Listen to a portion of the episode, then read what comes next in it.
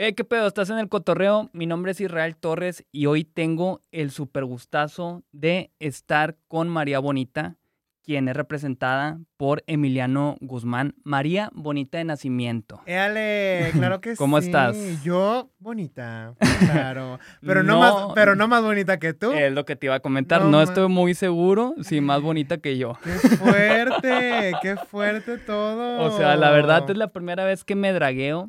Eh, sorprendentemente, ahorita me impacté mucho a la hora de que me vi al espejo, así que muchas gracias a, a María por darse el tiempo de maquillarme, porque la neta es todo un proceso y eso que esta fue como que la express, o sea, la manera express de maquillarme, porque tengo entendido que normalmente toma más tiempo. Primero me había dicho hora y media y yo creo que nos tardamos como una hora en este. Más o menos. Más o menos, pero la verdad es que el honor fue mío, la verdad es que yo ya le tenía ganas a este hombre de maquillarlo, de maquillarlo. Este, ¿Y sucedió? Y sucedió y por fin sucedió y la verdad es que estoy muy contenta y perra, perra te ves, amiga. Perra te ves. No, pues yo encantado así de verme así de perra. Aquí está Charlie detrás de cámaras, que fue el que más ha disfrutado, de hecho, yo creo, el verme así como, como drag. Saludos a Pris, la novia de Charlie, que de hecho es la más fan de, de, de este mundo del drag queen. Un besotote a la Pris. Oye, de hecho, ahorita platicamos. Bonita de nacimiento. Así estás en Instagram. Yo te vi que me seguiste hace tiempo eh, eh, en Instagram. Yo creo que hace un par de años. Sí, no sé si estoy exagerando, pero No, sí no, tiene no, ya buen hace unos rato. tres años, yo creo. Tienes, este, o sea, ¿tienes presente por qué me seguiste o fue algo random? No sé por qué te seguí. O O, sea, la sea- verdad estuvo bien raro porque no, o sea, no, no, no suelo seguir DJs, o sea, no suelo seguir el tipo de música que, que tocan las personas. que- No eres tanto de No consumir soy- música electrónica. Exactamente. Ni ir a festivales de música No, electrónica. no, no, para nada. Pero te empecé a seguir, o sea, fue así como, como, ah, no sé. o Y, sea, y me respondías historias de repente Sí, también. sí, sí, Y, porque me parecían divertidas. Creo que eres una persona muy divertida en general. Gracias. Este, y luego conocí, y luego Charlie llegó a tu vida y fue más El divertido. complemento. Claro, fue más divertido todavía. Este, y luego llegaron los gatos a tu vida. Y lo- o sea, yo estuve ahí, o- súper creepy, ¿no? De que yo estuve ahí en todos los momentos de tu vida. Sí, has estado en todas estas transiciones que he tenido de estar de DJ bien cabrón y luego hacer contenido con Charlie y luego Eh. con los gatos. O- Por eso me llamó la atención y luego pues también me, o sea, me llamó la atención que después de un tiempo, porque yo te digo, entraba y veía este maquillaje exagerado, el vestuario también, o sea, muy acá, y decía, ¿qué, qué, qué onda Este con ¿qué esta cuenta? Sí, sí, sí, o Ajá. sea, ¿qué pedo con, con ella? O sea, no, no sé bien qué trip, pero después ya creció esto del drag queen, que ahorita lo vamos a abordar este, más a fondo, y, y- y vi que estabas muy involucrada también con esto de la, de la más draga, que ahorita ya también me quedó más claro que, que fue, ¿por qué esa cara? Pues porque yo lo único involucrado ahí son mis niñas, porque Es que se es a lo sabe que yo no he quedado. Sí, sí, sí, pero a ver, y pues me imagino existe la posibilidad que en algún futuro llegues a formar parte aquí de la más draga. Vemos. Vemos. Vemos. Vemos, no sabemos. Ok, ok. Pero estoy seguro que sí, de, seguro en la siguiente temporada. No, no, sabemos. no se puede no spoilear nada de eso de seguro, ¿verdad? Pero bueno, a ver, es una suposición que tenemos acá con la novia de Charlie que llegó a comentar que muy probablemente llegará a estar. Bueno, a ver, para empezar, vienes de una entrega de juguetes que se hizo el día de hoy. Se me hace importante también abordar esto. Ay, eh, sí. Que reunieron más de mil juguetes. Platícame cómo estuvo la onda. Sí, estamos bien contentas. La verdad es que Regias es la familia de, de- de aquí de Monterrey, de Regias del Drag. ¿Ok? Este, hacemos una colecta de juguetes cada año y la verdad es que estamos muy contentas. Este año se juntaron más de mil juguetes y los fuimos a entregar a, a este, a la Alianza, que es, un, es una comunidad Ajá. de bajos recursos, este, con eh, Mujer en Plenitud. Es una asociación de mujeres que, que apoya a estas comunidades este, en, allá por la Alianza. La verdad es que está muy lejos, pero este, se hace lo que puede. O sea, es, es algo que, que, que- que tratamos de hacer para regresar algo de lo que la, comunidad nos ha dado. Y también, ¿por qué no decirlo? Para hacernos presentes en, en ese tipo de, de actividades que, que hacemos año con año, pero al hacerlo en drag también es como, como presentarnos y decir, también existimos en este, en este mundo.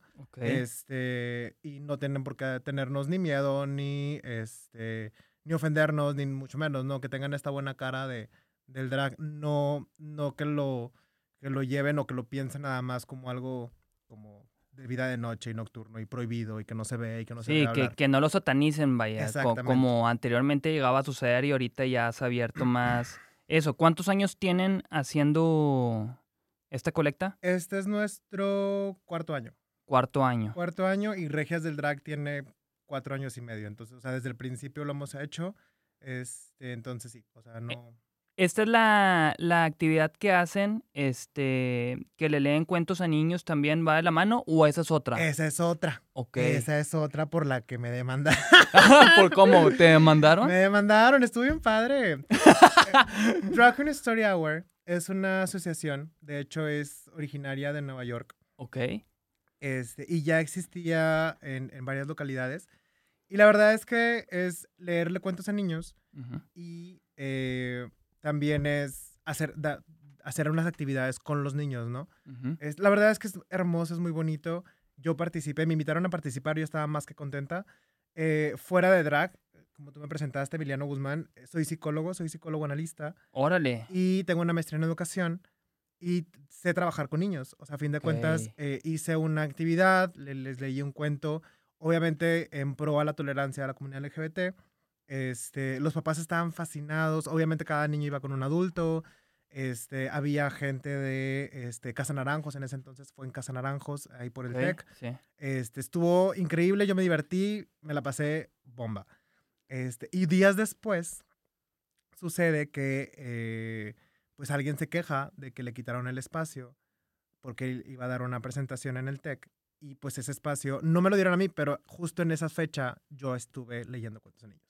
Ok. Entonces esta persona dice, ay, ¿cómo puede ser que me quiten el espacio a mí? Y un hombre vestido de mujer le lea cuentos a niños y los adoctrine y tal y bla, y empezó a decir como muchas cosas. Ajá. Y fue así como un, un diputado como que se quiso colgar de eso.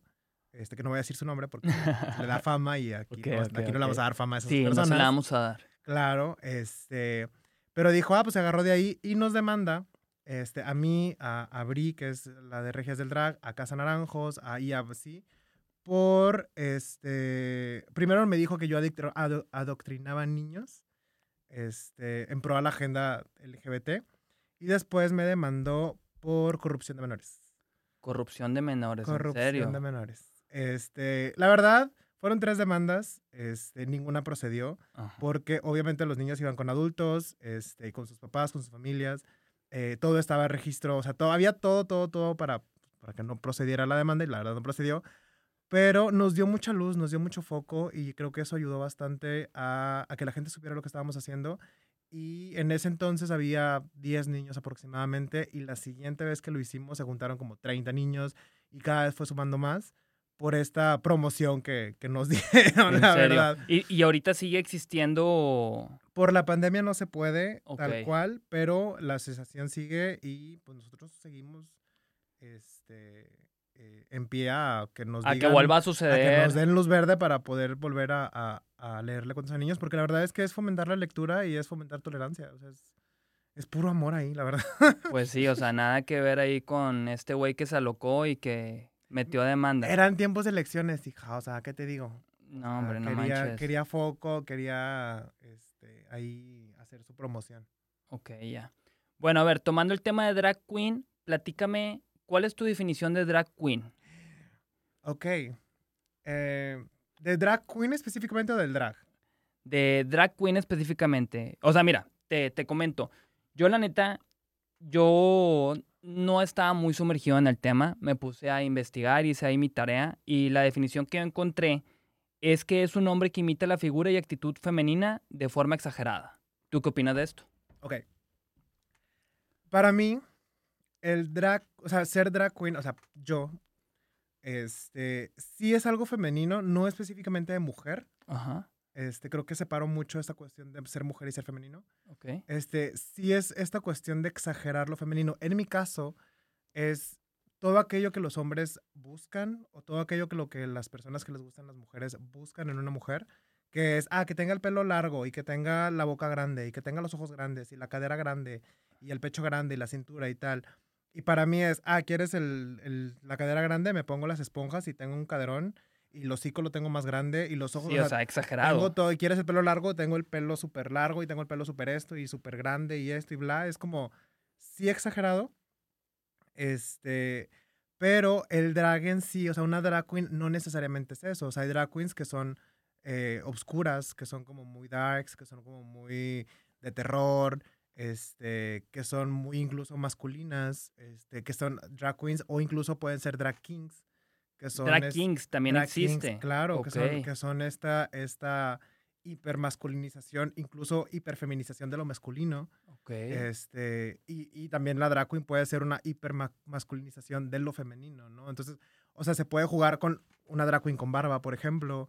Este, ¿sabes? O sea, se puede, siento que eh, el drag en sí, no tanto una drag queen, el drag en sí es jugar con el género y, y molestar. Desde mi punto de vista siempre ha sido molestar a la comunidad, o sea, molestar como aquellos que lo ven mal, aquellos que, que son como muy, ah, hombre, mujer, y se chingó.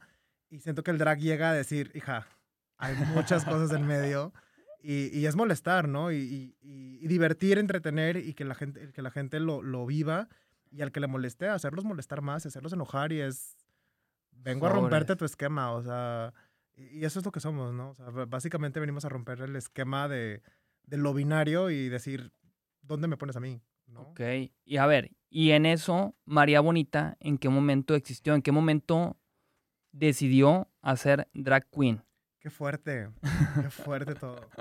Este, yo la verdad, antes de ser drag, eh, era un chico muy heteronormado, que le llaman. Heteronormado. Heteronormado. Yo vivía una vida, literalmente estaba casado, o sea, yo tenía mi pareja en ese, en ese entonces, este, porque yo pensaba, yo tenía esta vida de, pues creces, te casas, tienes una casa. Lo típico. hijo, no, exactamente, ¿no? Lo típico, muy heteronormado, ¿no? Este, a pesar de ser homosexual, a pesar de ser gay, era muy... La sí, vida también, de que haces tu vida con tu pareja. Exactamente. Este, y yo era muy feliz y la verdad es que yo siempre me pregunté, ¿por qué se visten de mujer? O sea, ¿qué necesidad tienen de vestirse de mujer? ¿Por qué van a las marchas así?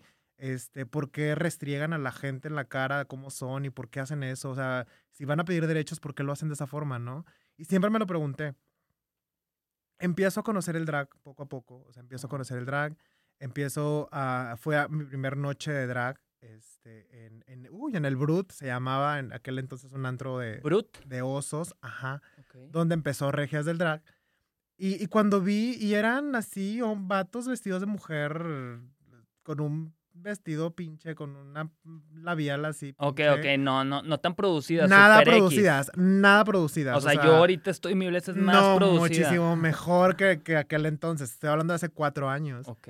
Este, y me divertí tanto y me la pasé tan increíble que fue... Y la verdad es que me puse a pensar, realmente todos los derechos, o sea, si estoy casada en ese entonces, si estoy casado, si tengo todos los derechos, si tengo servicio de salud, si tengo todo esto, fue por toda la gente que la rompió antes. O sea, fue por fue por dragas, fue por personas trans, fue por travestis, fue por todos aquellos que, que lucharon de esta forma y le restregaron al, al, a la sociedad que seguimos y que existimos. Y, y por qué me, me aquejó tanto, ¿no? Entonces empecé a hacer drag, me subí al escenario, gané regias del drag este, y empecé a subir, a subir, a subir, a subir.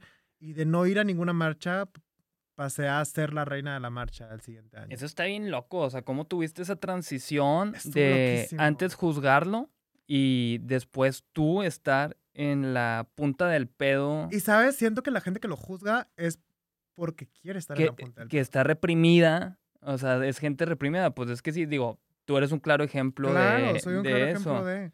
Y la verdad es que uno se siente súper libre y feliz así. Y, y, tú lo ves, o sea, tú lo sientes. Ahorita que estás en drag es como Sientes esto, esta, no. Sí, la vibra. Ajá, exacto. No, no que lo quieras hacer toda la vida, no que te quieras dedicar a eso, pero es una sensación como, ay, qué chingón. O sí, es divertido. Exacto, exactamente. Y la verdad es que es, es algo, para mí, el, el que la gente se atreva a hacer algo, a jugar con el género, es algo político, siempre. Ok. Siempre, siempre, siempre. Pero y luego, tú ya que lo empezaste a hacer, ¿no fue complicado para ti? O sea, que te sintieras insegura las primeras veces o desde la primera vez fue como que, ¿sabes qué? No, estuvo súper raro porque desde, la, o sea, desde que me pongo tacones, o sea, desde la primera vez que me puse tacones y una peluca, me sentí... Fluyó. Sí, o sea, me subí a un escenario y lo hice mío y es fecha que no me pueden bajar de los escenarios. es fecha que este, verdaderamente me pongo unos tacones y me convierto y me hago María, o sea... Y que y, y escojo, eh, justo, o sea, María, o sea, una, una, un nombre tan común, ¿no? De, una, de la mujer. Muy mexicano. Ajá, muy mexicano y de la mujer común, ¿no? O sea, ¿quién no conoce una María en su vida? Claro. ¿no? Entonces, es, es eso, es como, soy ella, soy, soy todas. ¿Y por qué el nombre de María Bonita? Porque me gusta mucho la cultura mexicana. Siempre me Ajá. ha gustado la cultura mexicana. Es algo que, que he adorado toda mi vida. Este. Y mi nombre favorito de toda la vida es María. Entonces sentí que María Bonita era como un nombre muy pegajoso y era algo que la gente iba a recordar muy fácil. Este, y la verdad es que se siente bien padre que la gente me diga bonita. pues sí, claro, es un halago muy chido. y luego el bonita de nacimiento nada más dijiste, ¿sabes qué? Queda chido, sobres. Yo viví, estuve un tiempo en Brasil Ajá. Y pues ya sabes, ¿no? O sea, de un nacimiento, ¿no? O sea, como lo común Sí. era, es, el, asocias lo brasileño con los apellidos de un nacimiento, dos santos, Ajá. tal. Entonces, Sí, este, eh, eh, es lo que te iba a comentar también antes de grabar, que vi que en tu Instagram tu descripción la tienes así en en portugués. portugués, tengo unas cosas en portugués. Yo viví en Brasil, este, estuve un tiempo allá y, y mi ex esposo es brasileño.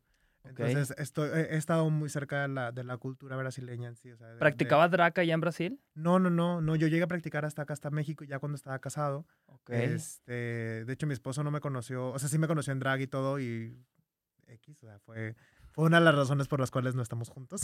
Sí, o sea, me llama la atención eso. sí, claro, porque él me conoció completamente heteronormado, ¿no? Y yo cambié mucho, o sea, eso lo puedo aceptar 100%, yo cambié muchísimo, pero yo me siento tan feliz con mis cambios que, que, que pasó súper bien, o sea, la verdad estuvo estuvo súper tranquilo. Sí, porque esto es realmente lo que querías hacer. Claro, sí, sí, sí. Y me siento muy feliz, la verdad. Este, y, y pues empecé, o sea, con- cuando hice mi Instagram, pues ya no podía ser María Bonita. No te imaginas cuántas empresas se llaman María Bonitas. Entonces, En serio. todo, todo el mundo tiene una, un Instagram de María Bonita. Entonces, para, para poder hacer mi cuenta, tenía que tener como algo diferente. Este, y el arroba lo hice bonita de nacimiento. Y se quedó, y quedó, y se pegó. Y, y la verdad es que la gente me conoce mucho por eso. Este, y, y no nada más a mí, sino también a, a- a mi casa drag o a mi familia drag, que es la Casa Bonita. Este, que son, soy yo con mis hijas. Que de hecho es lo que te quiero preguntar sobre Que tu casa drag. ¿A qué te refieres con eso? Eh, pues mira, te cuento. A ver. Este. En, en el mundo drag, así Ajá. como, como en la comunidad LGBT en general, este, hay algo que. eh, por lo que pasamos muchas personas, que es salir del closet. Ajá. ¿no? En la comunidad LGBT creo que... Que haciendo un este, paréntesis, perdón que te interrumpa, también el hacer drag no es exclusivamente para gente, de personas que sean gay. No, sí, para nada, para LGBT. nada, no, no, no, no, no, no. Por eso hice el paréntesis con la comunidad LGBT, no con el drag. O sea, es la comunidad LGBT tenemos algo en común, que es salir del closet, ¿no? Ok.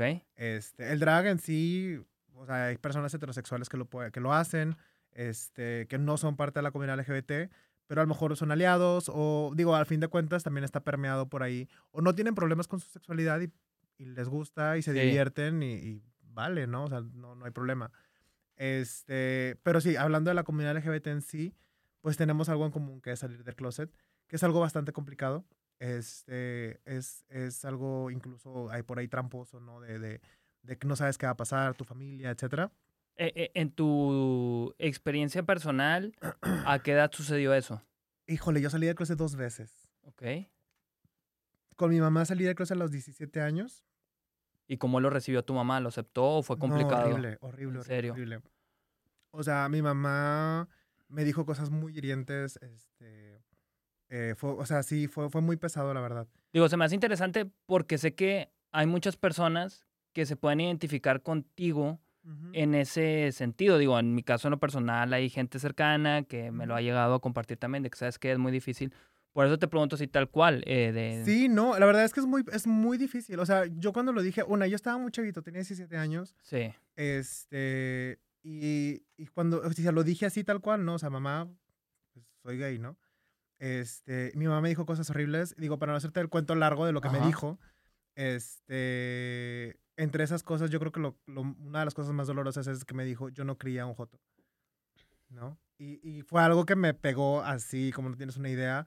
Y la verdad es que mm, mm, al no, al no poder hablarlo, al no poder hablarlo con alguien, este, al no tener a nadie como a mi lado en ese momento. Y, y más en, en ese entonces, que estaba más cerrada la mentalidad y no había tanta apertura. Exacto, este estuvo muy fuerte y, y la verdad es que sí empecé como a comportarme, o sea, como, como a enojarme y a restregar, a decir, ah, no criaste un joto, entonces voy a hacer el joto que no criaste, ¿no? Entonces como había- existía este Sí. reto y este enojo, ¿no? Este... Y el problema fue que literalmente se lo digo y al día siguiente pareciera que no le dije nada. O En sea, serio. se comportó como si nada, no se habló del tema nunca más. Y, y de repente había comentarios como de que, ay, cuando tengas novia, ay, cuando, o sea, lo negó así, Sí, sí, sí. de que cabroncísimo. no y yo de vergas, o sea, que ya- o sea, pero es que ya te dije que... nada. Que me gustan los me- hombres. Ajá, sí. exacto.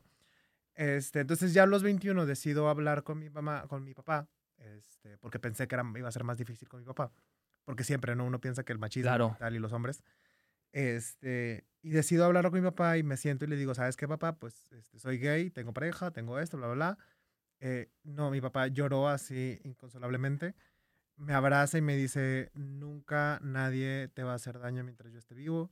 Este, chido. y eres la persona más valiente por decírmelo, este, porque conozco mucha gente que nunca lo dice y que vive reprimido y tú vas a ser muy feliz y tal. O sea, no, no, no, una cosa impresionante. Y yo llorando así como niña chiquita.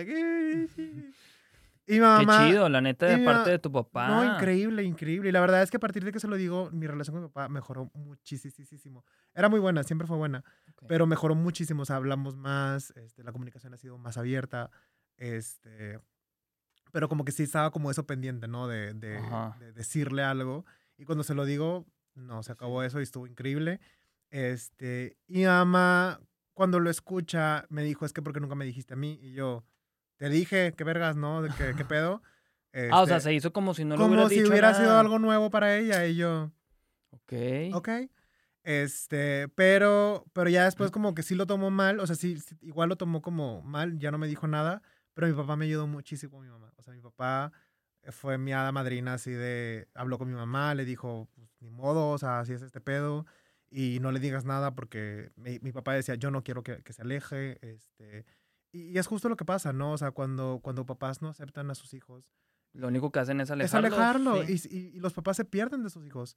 O sea, más allá de que, que, que nosotros nos perdamos de nuestros padres o algo así, ellos se pierden de sus hijos, ¿no? Claro. Entonces, este, es justo lo que mi papá no quería y la verdad es que me la pasé con mi papá y, y ahora tengo una vida increíble con mis papás, este, pero sí es, yo sé que es complicado, ¿no?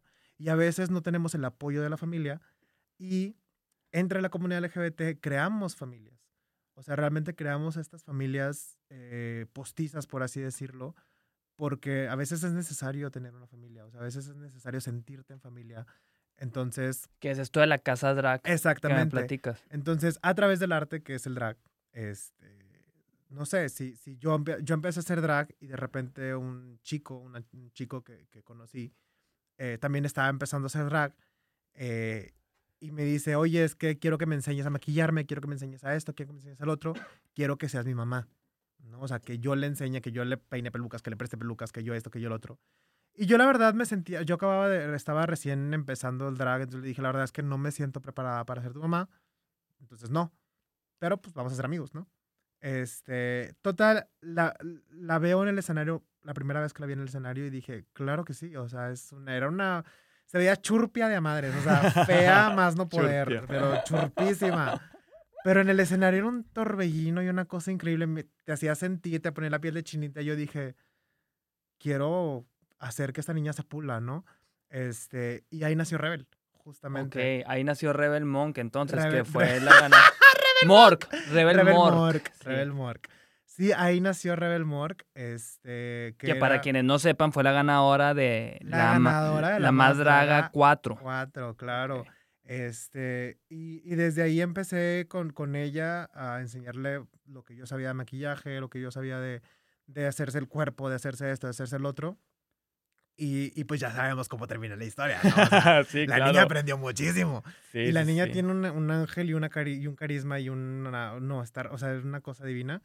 Y después se acerca a Veracruz, que también estuvo en la Más Draga 4. Ajá. Este, y me, me dice que yo, me, me dice, quiero ser parte de tu familia. Y le dije, ¿sabes qué? Yo no puedo, ya con una tengo, o sea, yo ya no. Este, Y no se lo toman a mal así de que, ah, sí, pues qué claro, mamona. sí, o sí, no. sí. Sí, la verdad es que sí. Y, pero, este, igual, me pasó lo mismo. La vi en el escenario una vez y dije, claro que sí, o sea, yo a esta niña la quiero ver triunfando porque es increíble en el escenario. Y igual, la, la recogí así toda churpita, toda feita, así, toda... y, y igual, sabemos cómo termina la historia, o sea, se convirtió en, Ok. en lo que es ahora. Y, y no es un mérito mío, definitivamente es un mérito de ellas, pero Pero fuiste parte de. Exactamente, me dejaron estar con ellas. Y creo que principalmente, y es algo muy importante para mí, que nos hacemos llamar familia, porque realmente hay mucho amor involucrado. Y creo que la gente y los artistas, este, principalmente, crecen mucho a través del amor. Claro. Entonces, este, y pueden, y, y- y nadie puede crear, y esto lo digo desde una perspectiva psicoanalítica, nadie puede crear donde no se ama.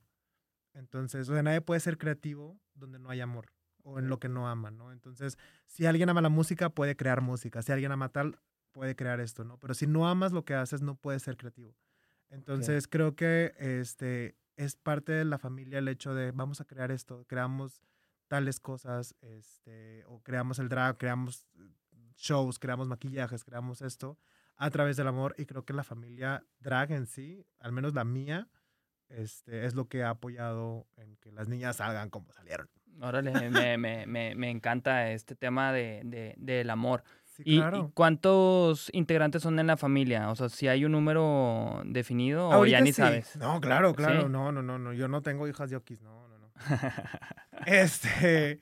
eh, sí, tengo cuatro. Tengo tres niñas. Tengo tres bebés, que es Rebel Mork, Ajá. Veracruz y Casi. Este. Se llama Cassandra, pero es casi bonita. Ok. Este. Y me encanta su nombre porque es casi bonita. Como María Bonita. Ajá, pero no, pero es casi bonita. Casi. Casi bonita y tú sí eres María Bonita Ajá, tal cual. Ella es casi bonita. Ella es casi y la amo con toda mi alma también.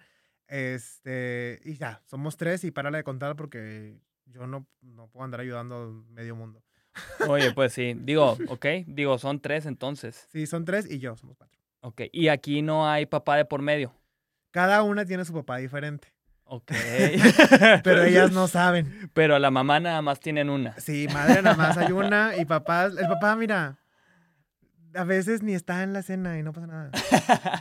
Oye, a ver, y quiero entender también qué es lo que tú consideras que sucedió para que explotara más el drag aquí en México específicamente. La insistencia. Insistir, Ah. pero que con los shows que hacían en antros. Y No, nuestra insistencia, o sea, nuestra insistencia de querer estar en todos lados. Creo que la verdad es que más allá de, de, de pensar que el público creció y lo que sea, yo pensaría más en nos estamos metiendo en todos lados, o sea, hasta en la sopa nos van a ver, o sea, y creo que nos falta meternos todavía en más lugares. ¿no? Sí, yo veo que este pedo está explotando cabrón. O sea, Ajá. es demasiado lo que he visto que me llama muchísimo la atención. Y no nada más a mí, o sea, ya es un tema de conversación muy general que Muy está común. sucediendo. Y la gente lo sa- y la gente empieza a conocer y, y- y por lo menos sabes de una draga, ¿no? Y por lo menos conoces a alguien que le gusta el drag. Entonces creo que es, es nuestra insistencia de querer estar y de, de poder estar y de decirles, aquí estamos, ¿no? Y, y es eso, y es, siento que es algo que tiene mucho, de nuevo, no, no generalizo, no todas las drags son de la comunidad LGBT, Ujú. pero creo que es algo muy de la comunidad LGBT, el, el, el insistir y el decir, Sí. aquí estoy y no me voy a mover porque merezco estar aquí. Ok. ¿no? Y porque merezco estar aquí como todas las demás, ¿no? Y como todas las demás artistas, porque entonces yo también soy artista. Creo que es eso, porque, hija, estamos en teatro, estamos en, en cortos, este, estamos haciendo podcast, al parecer. Al parecer. Al parecer. Creo que esto es un podcast. Este, estamos en antros, estamos en museos, estamos en escuelas, estamos, o sea, estamos en todos lados y, y nos vamos a meter en todos lados y nos van a ver la, la, todas las, las, las personas que no nos quieran ver y a quien molestemos. Ahí vamos a estar molestando, claro que sí. Sí, sí, sí. Eh, recuérdame, no sé si lo mencionaste ahorita, ¿a qué edad empezaste tú a hacer drag? Es que luego van a hacer cuentas y A van a, saber cuántos años tengo. A ver, Yo empecé a los 24. a los A 24. los 24 años, recién cumpliditos. Ok, ok, muy bien. Entonces, digo, yo ya hice cuentas en mi cabeza porque tengo claro tu edad, pero vamos a dejarlo así entonces a que Yo empecé a los 24. la gente suponga a qué, cuánto tiempo llevas ya dándole acá de drag. Eh, ¿Consideras que el ser drag te ayudó a tener más confianza? Híjole, muchísima. Muchísima, muchísima. Porque, este, para empezar, creo que en drag tengo más confianza. O sea, en drag. O sea, tú ahorita en el personaje de María Bonita tienes muchísima más confianza. Que como Emiliano. Eh, Sí, o sea, e- en muchas cosas, en acercarme con la gente, en agarrar un micrófono, en estar frente a la cámara, este, que, que con Emiliano, o sea, fuera de drag también lo hago, o sea, también no me molesta estar frente a cámara y hablar con la gente, mucho menos, pero sí siento que cuando estoy en drag puedo decir más cosas que a lo mejor son, o sea, que puedo decir las verdades más divertidas. Ok. ¿sabes? O sea, como que puedo ser más graciosa y siento que la gente lo me puede tomar más graciosa que fuera de drag. O sea, siento que fuera de drag podía sonar como, ah, más qué mamón. tajante. Ajá, como, qué mamón. Y cuando estoy en drag es, ah, qué divertida. O sea, pero es lo mismo, o sea, di- diciendo lo mismo, haciendo lo mismo, la gente lo puede tomar como más divertida. No sé si es porque no me toman en serio, ok. porque estoy vestido de mujer. O la manera en la que lo dices. O la manera en que lo digo. Termina siendo muy digerible y no se lo toma personal. No sé, no sé. Dímelo tú. Pues digo, yo lo tomo de una manera muy divertida. O sea, yo creo que va más por ahí a que no te tomen en serio. Puede ser, puede ser. Y cuando eras chico, No, soy consideras. chico. cuando eras más chica todavía. digo, de repente también, digo, quiero aclarar que tengo esta como que confusión de si dirigirme hacia ti como él o como ella, como ella. Pero, pero ya habíamos, ya tú me preguntaste Sí. y creo que eso es muy importante. Pregunten pronombres. Este, me preguntaste, me dijiste, oye, ¿cómo te Sí. gusta que te digan? Bla, bla. Y yo, la verdad, no me molesta él, ella o ella. Pero No- sí es importante preguntar. Claro, sí es muy importante preguntar. Ante la duda, pregunta. O sea, si realmente Gran frase. ves a alguien, claro, si preguntas, o sea, si ves y dices, ay, no sé cómo decirle porque Pues pregúntale. no le, pregúntale, ¿no? Y si tú lo ves y tiene una expresión este, de género muy masculina, pues háblale de él. Y si no es él, te va a decir, oye, dime ella. Y ya, o sea, tampoco no hay tanto pedo. O sea, la gente no se tiene por qué enojar, ¿no? O sea, pero respétalo. O sea, si ya te dijeron, dime ella, pues dile ella. O sea, Sí, sí, sí, pues como dices, claro. todo está en preguntar a fin de cuentas. Exacto.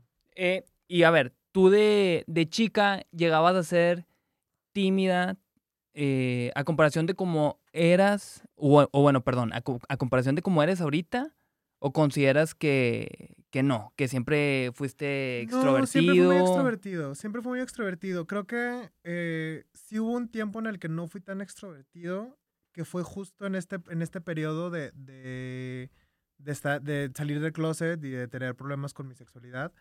Este, porque sí, admito que tuve muchos problemas con mi sexualidad, porque era muy, heter- muy heteronormado, ¿no? A fin de cuentas. Este, ¿Y qué fue lo que te ayudó a yo que fluir con esto? ir a ver drag. Ir a ver. O sea, creo que ir a ver drag y ver cómo la gente se divertía y ver la calidad de drag fuera del maquillaje y fuera porque fui a ver dos churpias, eh, Ana Dalai y Mama Brief, que, les mando que, que en ese entonces eran churpísimas, estaban me, me esa- palabra churpia. Es que estaban bien feas, o sea, siguen bien feas. Pero, pero en ese entonces estaban más feas todavía. Este, pero ver la calidad de, de- de arte que hacían en cuestión de show fue así como, me, me me impactó tanto que fue, quiero esto, o sea, realmente quiero ser partícipe de este movimiento. Este, y ver el amor con el que lo hacían y su gran responsabilidad social fue de que quiero ser parte de esto, o sea, quiero ser parte de esto y cambiar al mundo en tacones. Eso está chido. O sea, lo que veo que es del drag queen, que es buscar eh, provocar sentimientos, eh, Claro. emociones, y que influye desde luego mucho la gente también, porque pues sin la gente, obviamente, pues no, No hay, existiría claro. este movimiento. Creo que el arte en general. Sí, bueno, eh, definitivamente, pues sí, es como un concierto, o sea, no va a existir si no, hay gente, así claro. raza que, que lo consuma. Claro. Eh, ¿Cuál es la alguna anécdota que te haya tocado vivir eh, como drag que haya resultado incómoda con alguien?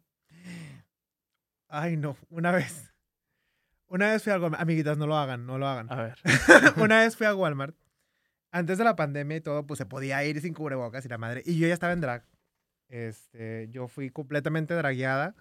Ya estaba bonita, ya no me veía tan churpia. Este, y estaba haciendo fila y fui a pagar y justo me creo que estaba comprando un cola loca o algo así de que para pegarme las uñas. ¿E ibas tú sola? Iba yo sola, este, y traía, eh, estaba haciendo fila, había un chingo de gente. Y una señora de la, de la fila traía a su hija, t- t- tiene unos 13, 14 años la niña. Y la señora de que me saluda y yo, ay, hola. Y ya, ¿no? O sea, como, pues estoy muy acostumbrada a que estando en drag, pues la gente se me queda viendo. No hay, Llama la atención, obviamente. Claro, un pelado de dos metros en tacones. este, y, y con tantito maquillaje, porque traigo poquito maquillaje. Bien poquito. Muy poquito. Igual yo. Este, para que te lo quites, Erito, te quiero ver. Este, y me pregunta, eh, primero me saluda bien y después me pregunta, oye, ¿y tú qué eres? Y fue como, "Eh". Claro, me, me reí, fue de que, jijiji, sí, no pasa nada, de que, de que, ay, vine a comprar tal, y bla, bla, ¿no? Y volví a preguntar, oye, ¿tú qué eres? Y yo, una reina. Y se empezó a reír, ¿no? Y tal. La, la niña, su niña me pide foto. De que, ah, vamos a tomarnos una foto. Sí, claro, mi amor, vamos a tomarnos una foto. Nos tomamos foto y todo estuvo divertido. Y volví a insistir, ¿tú qué eres? Y yo, una reina. ¿Y tú qué eres? Una reina. Y ya hasta que me hartó. O sea, la verdad es que sí me... ah, la fila me pareció eterna. Pero me preguntó unas dos, tres veces y fue de que, o sea, le dije, ¿sabes qué? O sea, si me quieres preguntar qué tengo entre las piernas, porque es que a eso iba, o sea, no, no le hallo sentido a su pregunta más que preguntarme qué tienes entre las piernas, ¿no? Y es, va, te cuento y, te, y hasta te digo cuánto me mide, pero me dices cuánto le mide a tu esposo. Claro, Pero- pero- porque es- su idea era incomodarme, o sea, no sé si su idea era incomodarme o tener una conversación incómoda. Y si quiere tener una conversación incómoda, claro que vamos a tener Sí, una conversación incómoda Puestísima. pero la que yo quiera, no la que tú quieras, ¿no? Y, igual, si, yo creo que cualquier persona, o cual- si un heterosexual me pregunta, oye, este, ¿qué eres o qué tienes entre las piernas? Claro que te puedo decir y te voy a decir cuánto me mide, pero tú también me vas a decir. ¿Y luego en qué terminó con esta señora? Nada, se empezó a reír y me dijo de que, ay, qué ocurrente, jijiji, jajaja. Y claro, yo también me estaba riendo, pero era, creo que aprendió la lección. O sea, Sí, claro. por, no fui grosera porque fue gracioso y creo que es una de las cosas que te decía ahorita, ¿no? De, de, de no sueno tan tajante, sueno gracioso y la gente lo, lo ve como, ay, qué graciosa Sí, es, lo, ¿no? lo digiere más. Lo dijera más rápido, pero al mismo tiempo es, no te voy a contestar que tengo entre las piernas, o sea, pero te voy a, o sea, te voy a divertir y te voy a enseñar, ¿no? Sí, claro. A que ese tipo de cosas no se preguntan. A menos, a menos de que te lo vayas a coger, no te importa qué tiene entre las piernas.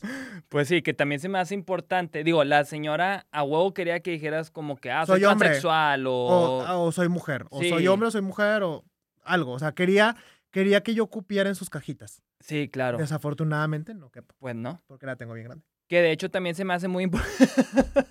no mames. Se me hace. Hay que cortar este pedazo. no, te creas. Obviamente no. Que se me hace también importante, digo, ahorita que lo mencioné, de tener bien claro la diferencia entre, entre transexual, transvesti y drag queen. Porque lo comento también por mi, por mi manera de verlo, llegaba a confundir esto. Después ya me quedó claro que no tiene absolutamente nada que ver, o sea, No. o sea, con el ser drag queen a huevo, no es como que, ah, sí, transexual, drag queen, de que a huevo van de la mano, eso, eso ya es punto y aparte. Sí, no, no tiene nada que ver. O sea, un, una persona transexual, estamos hablando de una identidad de género. Este, que es, o sea, eh, eh, esas personas o son hombres o son mujeres o son de género fluido, ¿no? Este, Género fluido. Sí, o sea, una persona trans básicamente es, es un hombre o una mujer que, este, que nacieron con un cuerpo con el sexo asignado diferente. Es decir, eh, yo nací con un cuerpo con pene y soy mujer, Sí. ¿no? Entonces, soy mujer. Sí, de que tú siempre estás voy a ser mujer. Segura que eres mujer. Claro, claro. Yo digo, no soy, yo no soy una persona trans, ¿no? Yo soy una Ajá. persona cisgénero. Pero, este, eh, las personas trans, es decir, un hombre trans, eh, nació con un cuerpo con vagina, ¿no? Pero es un hombre trans, no es un hombre, a fin de cuentas.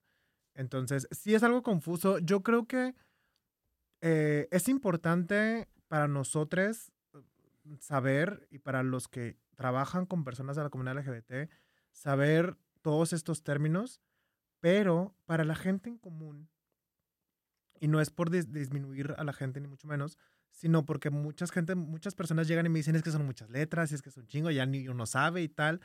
No sepas, no, no tienes que saber. O sea, realmente las no, letras no no de son, huevo. no son para ti, o sea, no, son para nosotros, ¿no? O sea, y, y son para nosotros saber quiénes somos y poder decir, oye, yo me identifico con esto, yo soy esto, yo soy el otro. Tú no tienes por qué saber, pero respeta. O sea, si te están diciendo, soy hombre, que te valga verga que tenga entre las piernas. Y si te dicen, oye, háblame de él, háblame de ella, habla de él, y háblale de ella. O sea, no tienes por qué saber si es trans, si es cisgénero, si es gay, si es lesbiana, porque no, no, no cabe en, en- en- en la duda, ¿no? O sea, si te están diciendo, háblame tal, o esta es mi pareja, o tal. Regreso, si no te vas a coger a la persona, ¿qué te importa que tiene entre las piernas? Sí, ya. Está de más, la verdad. O sea, y aparte es como que termina siendo muy invasivo e innecesario. Que Completamente innecesario. Alguien así. Exacto. Y no tienes por qué saber si es trans o no, o sea, o si es este, cisgénero o no, o si es lo que sea que fuese. Pero lo que sí es importante es que si te lo vas a coger, sí pregunta. No te, no no te vaya a saber sorpresa, sí, o sea. Sí, claro. Oye, se conoce que en Monterrey hay mucho drag político con trasfondo y movimiento. ¿Tú te consideras una drag Claro. política así? Sí, mucho, mucho, mucho, mucho. A ver, ¿y por qué? Platícame de esto. Creo que todo el drag en sí, la mayoría del drag, no, no, yo creo que todo el drag es político. O sea, desde ponerte una peluca, salir en tacones, es, estás jugando con el género, con algo binario aquí en Monterrey principalmente. Sí, claro. Este, me considero una drag política porque, eh, no porque me meta en la política tal cual, pero trato de, trato de, trato de cambiar al mundo. O sea. Ay, perdón, ¿qué traía eso? Eructa, eructa, Ay. échalo. Una dama. Eh. Ah, no es. Este. No, la verdad es que yo considero que no tanto por meterme a la política, pero sí en hacer muy. O sea, en tener esta, esta conciencia política, ¿no? De, de desde dónde estoy hablando, desde dónde estoy parada, eh, en, en cuestión de, de- Creo que si, si podemos hacer drag es porque tenemos cierto privilegio. Ujú. ¿no? Este, y hay personas que no lo tienen. Entonces, saber, saber desde dónde estoy parada, desde dónde estoy hablando, este, y, y porque mi, mi tirada desde el principio fue sacar el drag de los andros. O sea, yo, a mí no me gusta tanto la vida nocturna, Ajá. entonces es, yo quiero estar en museos, yo quiero estar en películas, yo quiero estar en, en teatros, yo quiero estar en, en lugares donde a lo mejor el drag no había llegado tanto. Este, y es abrir puertas, tocar puertas. Y estu ya he estado en teatro, ya he estado en museos, ya he estado en escuelas, estuve en, en la Facultad de Arquitectura, estuve en la UDEM. Este, he estado en lugares en los que a lo mejor el drag no había llegado y es, es abrir puertas, es abrir camino y es, es hacerte notar como artista. Este, y, y es hacer notar y es hacer ver que los dogmas que se tienen, el, el blanco, negro, hombre, mujer, sí, no, ya no están vigentes.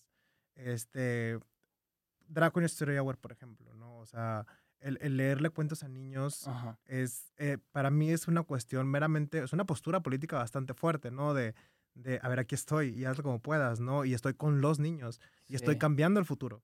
O sea, realmente, porque los niños que crecen, o sea, los niños, estos niños van a crecer y van a decir, ah, yo vi una drag queen en una escuela, me lo yo en cuento.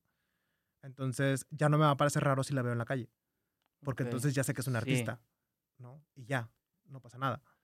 Este, eh, después hice eh, otra cosa que tuve, también me demandaron, bueno, casi me demandan. eh, me puse un vestuario religioso. Ok. Ah, eh, sí vi en tu Instagram. ¿verdad? Sí. Este, me, me dijeron proxeneta cultural, este, lo cual lo adopto bastante. Yo proxeneta soy. o sea, y- hasta te la pusieron ahí de pechito Claro, para me todo. dijeron, es que me dijeron que yo prostituía o prostituí la cultura de México. Y yo, claro, claro que sí. O sea, Soy yo. proxeneta soy y de la cultura más. O sea, me, me encantó y... Te regalaron el título sí, ahí. lo adopté por completo. Y, y es justo eso, o sea, es... es, eh, eh, empezaron a quejarse de que por qué un... Se llama, son, son los sayones de Morelos, de por qué una drag, un hombre vestido de mujer, traía un vestuario de sayones, si los sayones eran hombres y tenían que ser de tal manera y de cual manera y de tal y bla y bla y bla. Y yo me quedé pensando y dije, ¿por qué los sayones, para empezar, ¿por qué los sayones tienen que ser hombres? ¿No? ¿Y por qué los sayones tienen que ser hombres así, así, así, no? Entonces, recibí mucho odio en redes sociales, también en Dragon Story Hour, pero me llegó un comentario de una chava, de una mujer de Morelos, y me dijo, nunca me había preguntado por qué los sayones eran hombres. Y no sé por qué yo no podría ser un sayón. Y para mí eso es cambiar el mundo. Sí, claro. O sea, yo ya cambié una mente. O sea, no yo.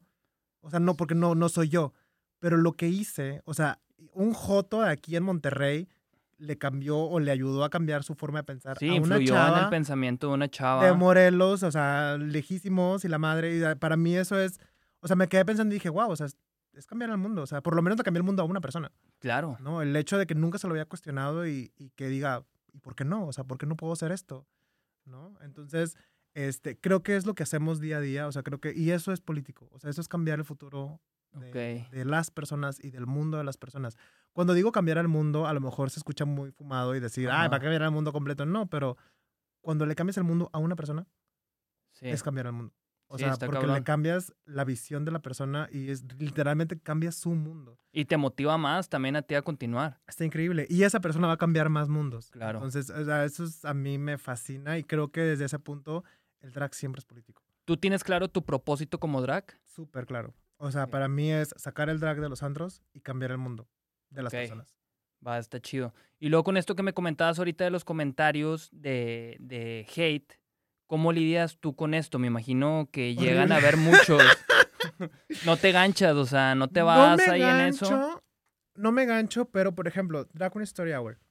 Eh, A ver, échala. Me llegan muchos comentarios de odio, muchísimos comentarios de odio. Y me imagino los DMs, ¿han de estar más cabrones o...? Horribles, horribles. No, y, y a eso me refiero. Comentarios no tantos, fueron más DMs. O sea, fueron muchos mensajes directos de odio, así de. Y te vas a morir y te vas a pudrir en el infierno. Y te, si te vuelves a acercar a un niño, te voy a matar. Y yo sé. Me imagino este, que personas súper religiosas. No, horrible, horrible, horrible.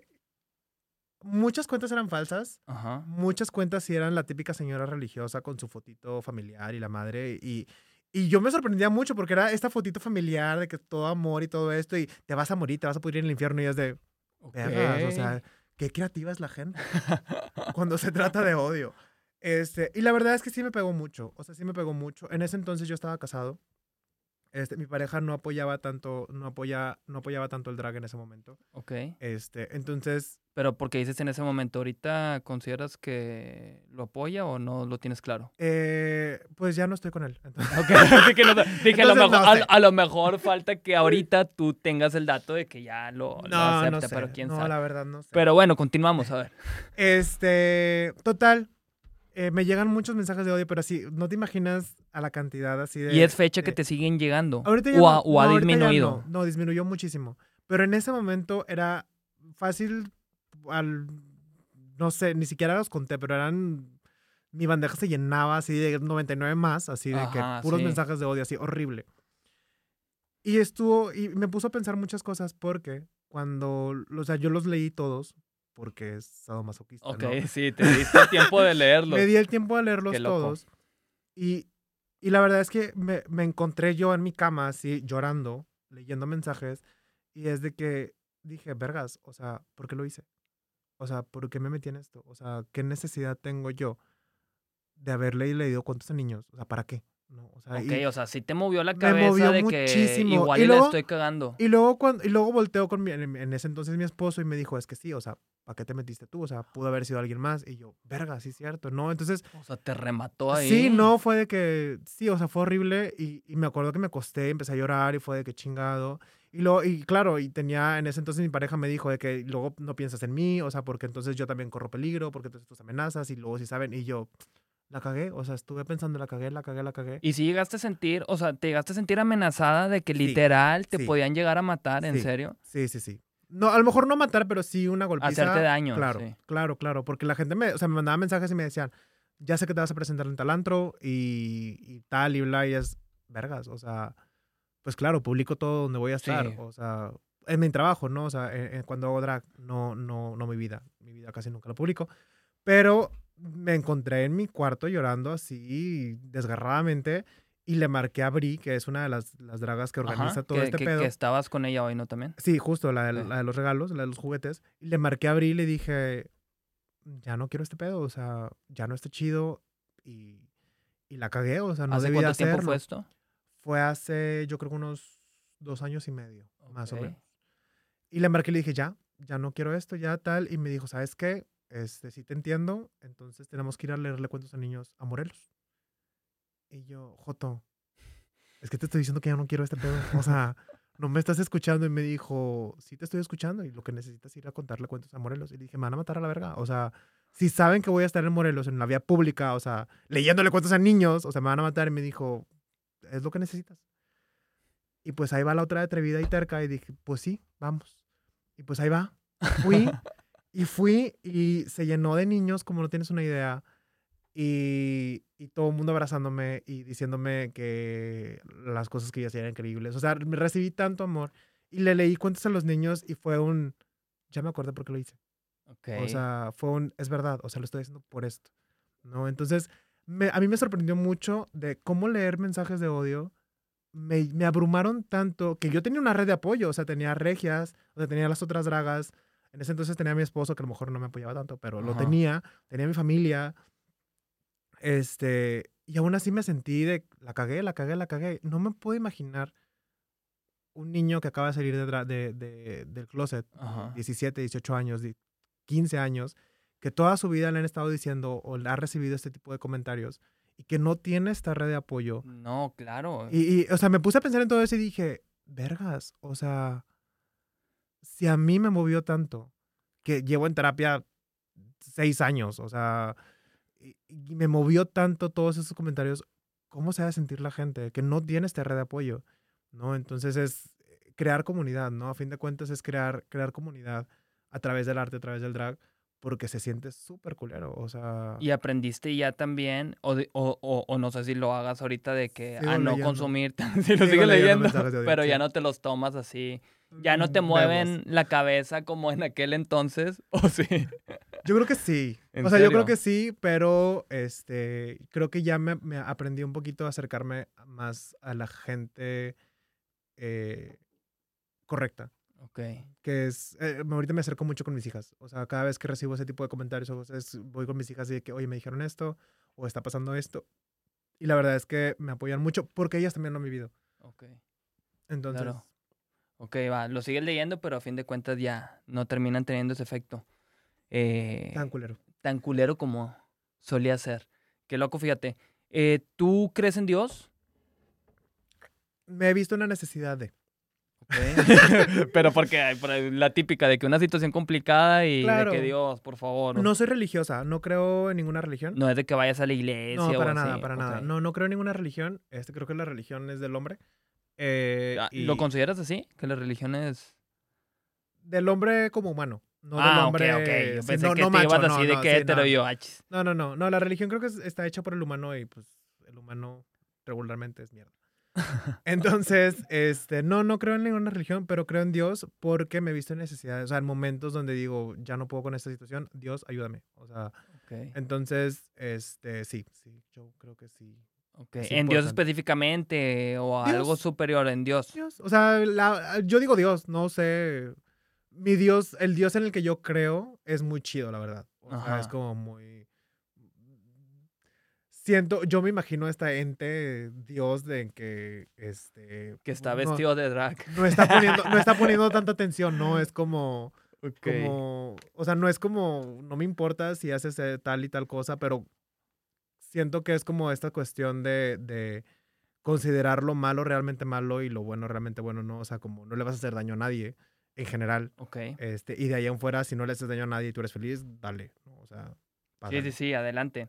Ajá. Eh, vi que este programa, el de RuPaul Drag Race, eh, digo, abrió mucho también a que se hiciera más popular este movimiento, que era una réplica de America's Next Top Model, Sí, también está muy perro ese pero programa. este personaje eh, lo hizo con Drax, Con que fue el primero y también ayudó a que explotara. ¿Tú lo llegabas a consumir este programa también? O? Lo llegué a consumir al principio porque creo que era de los pocos programas de drag de calidad. Este, pero ya no lo consumo. O sea, realmente creo que he dejado de consumir mucho drag a través por, porque hago drag. Sí, o sea, como ya te metiste en ese mundo, ya Ajá. no lo consumías tanto porque tú eras ese ya era parte del mundo, exactamente. sucediendo. Creo que, creo que dejé de consumirlo un poco. Este, pero, por ejemplo, creo que actualmente el drag mexicano no le pide nada al drag de Estados Unidos. Oye, de hecho, yo que la verdad no he consumido tanto este eh, la más draga, sí, lo voy a hacer, te lo juro. mexicano, amiga. Pero con, con vi el de la final. eh, El de eh, Rebel. Sí, está pasado de lanza, que era como que una araña o no sé. Es que se alebrije. Era una Alebrije. No, pero está bien loco cómo sale. Y dije, madres con este pedo, está increíble la producción que le meten. O sea, Y fue, demasiado. una chinga hacer todo eso. Así, un chingo de un chingo de jotos haciendo y pegando y, y grapando y pintando. No, no, no. Pero estuvo increíble. O sea, Sí, y se ve increíble. sí, sí, sí, sí. Y todo sale de mentes súper creativas. Este. De, ¿y si hacemos esto? ¿Y si hacemos lo otro? ¿Y si- o sea, de, incluso de chistes, ¿no? O sea, de, imagínate que salgas de un huevo, ja, ja, ja, y lo, ¿y si, si salgo de un huevo? ¿no? Y, y- y empiezas a- Y creo que el drag es así, o sea, creo que en sí el arte es así, pero el drag es muy chistoso porque siento que, que salen muchas cosas y muchos shows salen de mames. O sea, este, hace poquito eh, hice un show de, de que yo estaba pariendo, o sea, yo estaba embarazada y estaba pariendo y paría coronas. Porque pues Rebel ganó la corona y Vera Caro ganó una corona. Y, y salió de un mame, o sea, salió así de que... Es un contenido muy que- creativo, la neta. Pero salió de un mame, o sea, estábamos jugando, estábamos pisteando, no me acuerdo dónde, y fue de que, de que una amiga me dice que es que tú pares coronas, ¿no? Porque eres el- la matriz más, este, el vientre más, más eh, talentoso. Fértil. Más talentoso. Más talentoso. De, de- de Pero Monterrey. también te dicen el, el vientre más fértil. No sé por qué más fértil, además tengo tres hijas. Nada más. Mm, Pero talentoso sí soy. talentoso sí soy. Entonces, este, salió de un mami y a la gente le gustó mucho que yo pariera coronas. Entonces, siento que el drag es muy así, como del, del chiste, del mame, de lo gracioso, pero al fin de cuentas con un sentido. Órale, súper bien. Pero sí, estoy bien padre. Te recomiendo que empieces a, a consumir drag mexicano porque Mm, estamos bien chingonas. Lo juro que lo voy a empezar a hacer. Estamos bien chingonas. La neta, sí. Verdaderamente. Este, ¿qué desayunaste hoy? Nada. No, estuvo horrible. Comí. Mi desayuno fue a las cinco y media de la tarde y fue una Carl Jr.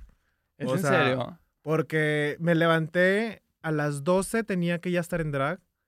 Y estabas en chinga maquillando. Me levanté a las que te gusta, nueve y media de la mañana. A las 10 tenía que empezar a maquillarme, a rasurarme, a empezar a, o sea, a draguearme, porque entonces a- producirte. a, las 12 yo tenía que estar lista para ir por los juguetes, para ir hasta la alianza. O sea, fue un rollo y luego llegué y no, fue un, o sea, ya es, llega, párate y empieza a entregar juguetes. Y fueron muchos niños. Estuvo cansado, Estuvo cansadísimo, pero me llené de una vibra tan bonita, me imagino. tan, tan bonita, que, ay, nada más hice un coraje de una señora que hizo ¿Por fila dos veces porque quería ¿por más qué? juguetes. Ay, ay, ay, que Y quería yo, gandallar. Ajá, y yo, señora, que le está enseñando a sus hijos, o sea, Pues sí, ya sé, bien mal. ajá. Digo, Pero- tu- tuvimos la oportunidad también acá de apoyar una asociación. También juntamos, no tantísimos juguetes, pero sí fue una buena cantidad y se siente muy chido poder ayudar. Está hermoso. y más ver a los niños, Charlie aquí eh, era como el encargado de repartir los juguetes y pues ver también a los niños bien emocionados. fue Navidad? Sí, fue Navidad. Ay, ¿te vestiste de Santa? No, Casi, casi. pero fue el personaje que entregó los juguetes. Qué aburrida. Qué aburrido. sí. Al Chile para el otro año ya sabemos que va a ser vestido de Santa Claus, Charlie. Pero en draga. En draga. Estaría más Qué cabrón, ¿eh? Digo, mira. ¿A poco no me veo genial? Pero va a ser una colaboración. Y- Claro, yo, yo puesta. Ahí está, ¿eh? Ya se va a armar. También tengo ganas de meterte mano. ¿Ya ves, Charlie? ¡Qué Eh, fuerte! Eh, eres el que sigue, ¿eh? Eh, ¿A quién admiras en este mundo del drag queen? Mm. Ay, muchísima gente. A ver, échame tres. Te los he hecho. échame tres personas que admires. Ah. Eh, mis hijas. Ok. Rebel, Rebel, la admiro muchísimo. Vera es increíble. ¿Cuántos años Y tiene casi. Rebel? Rebel tiene 24. Ah, ok, va. 24 es una Está en el mismo rango de edad, ¿no? Eh, Por lo general. Sí, sí, sí. Veintitantos. Sí, de hecho, todas las de, la, las de, la, las de mi casa, más o menos yo soy la un poquito mayorcita, casi más o menos de mi edad. Y las dos niñas, Vera y Rebel, son de 25, 24 años. Ok, muy bien. Con esto que me platicas que eh, pues eres psicólogo, Sí. eh, ¿vives de eso o vives del, de- del drag? Eh, vivo. O de las dos. Yo, mira, agradezco que estoy vivo, la verdad. a estas alturas. Este, no, vivo de, de la psicología. vivo De la psicología. Ok, el drag es un plus. El drag es. Sí. Hasta ahorita, fíjate que no tiene mucho que empieza a remunerarme lo suficiente para poder hacerme de cosas.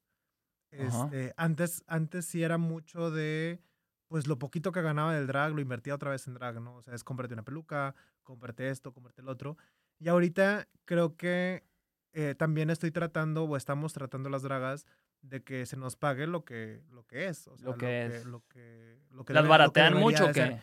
Híjole, hija, o sea, ¿qué te digo? O sea, hay antros que nos dicen, pues te damos el pisto toda la noche. Ay, Es que es exactamente lo mismo que con los DJs. Claro, claro. Y creo que, y creo que es justo el, el punto de. Ay, la otra bien enojada. Creo que ay.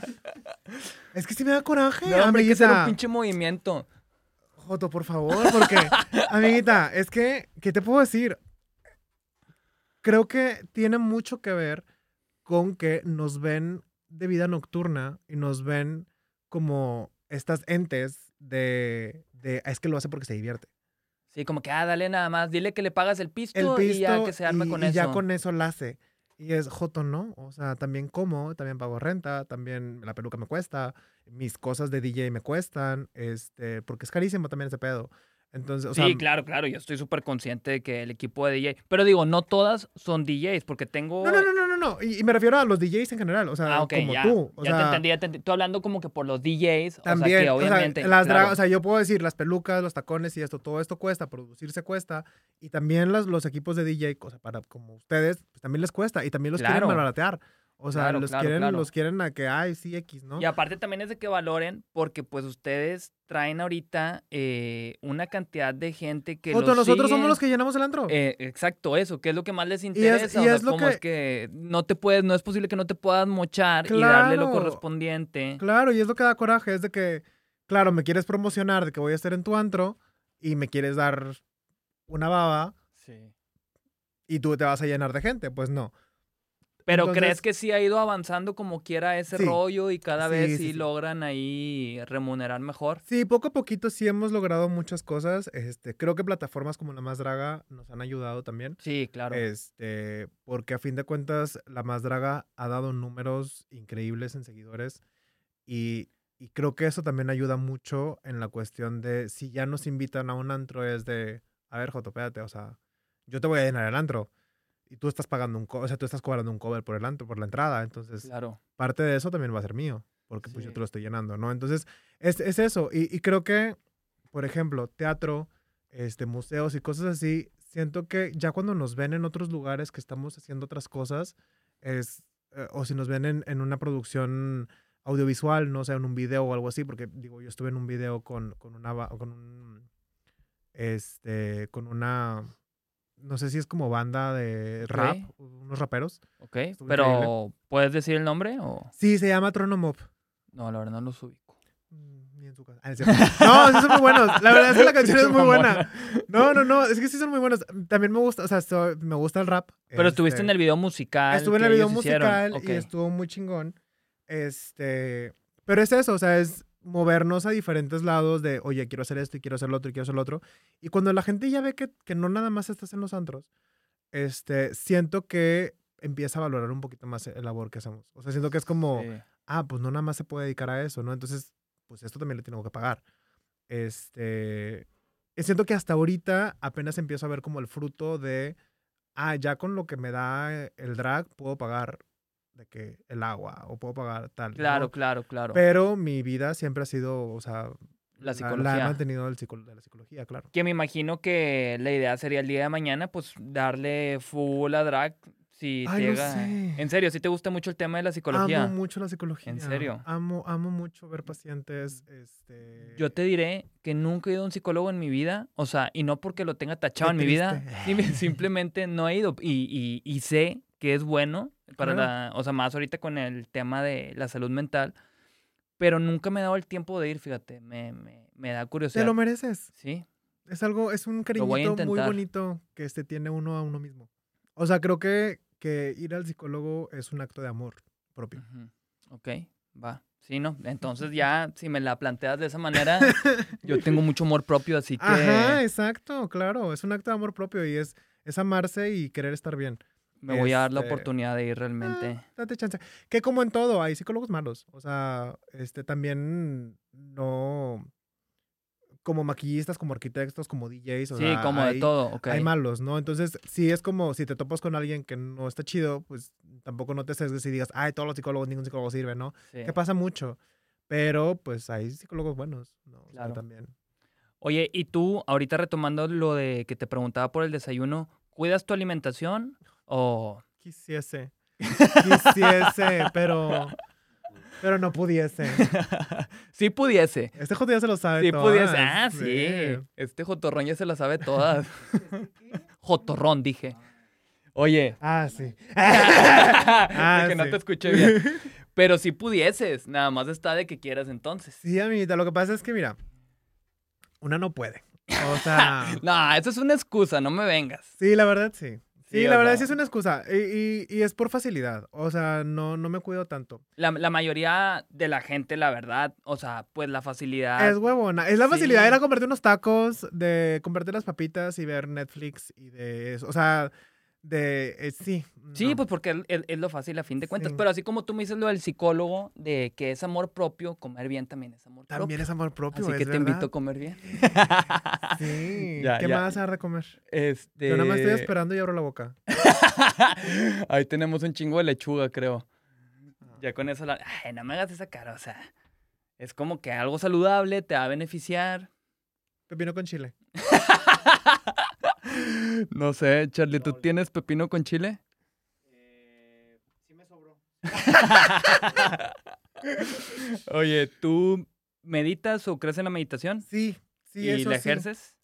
Eh, es, eh, para mí me parece muy pesada, muy cansada. En serio, o sea, como que cerrar los ojos y ponerte a meditar. Y concentrarte en tu propio cuerpo. Es muy cansado, amiguita. O Sí, sea, no, no, la no- verdad. Siento que es algo. O sea, yo lo, sí lo he hecho. Este, es algo que trato de hacer por lo menos una vez por semana, una vez cada 15 días. Ok. Este, pero sí me parece muy pesado como el estar al tanto de todos mis sentidos. O, o- o trato de hacer, de hacer una meditación guiada de 10 minutos. 10 minutos, porque ya no, o sea, ya después me parece como muy abrumante.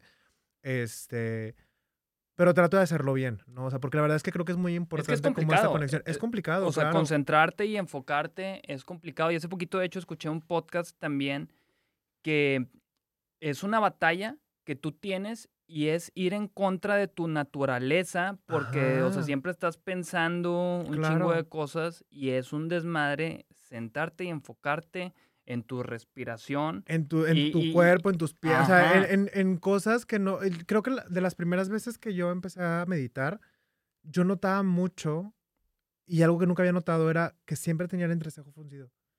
O sea, cuando me Y te decían... diste cuenta. Sí, cuando me decía, o sea, eh, como es guiada, o sea, me decían como relaja el, el- la- las, la- la- Sí, los sí, músculos de tu, de- ajá, de tu, tu cara y, y notaba de que relajaba y yo tenía el entrecejo fruncido y todo el tiempo tenía el entrecejo fruncido. Y, y la verdad es que de ya como que después de, de días de meditación eh, me veía al espejo y notaba que tenía la línea marcada así de que el entrecejo y yo, ¿por qué estoy o sea, como si estuviera enojado, como, o sea, como tenso todo el tiempo. Y yo, vergas, o sea.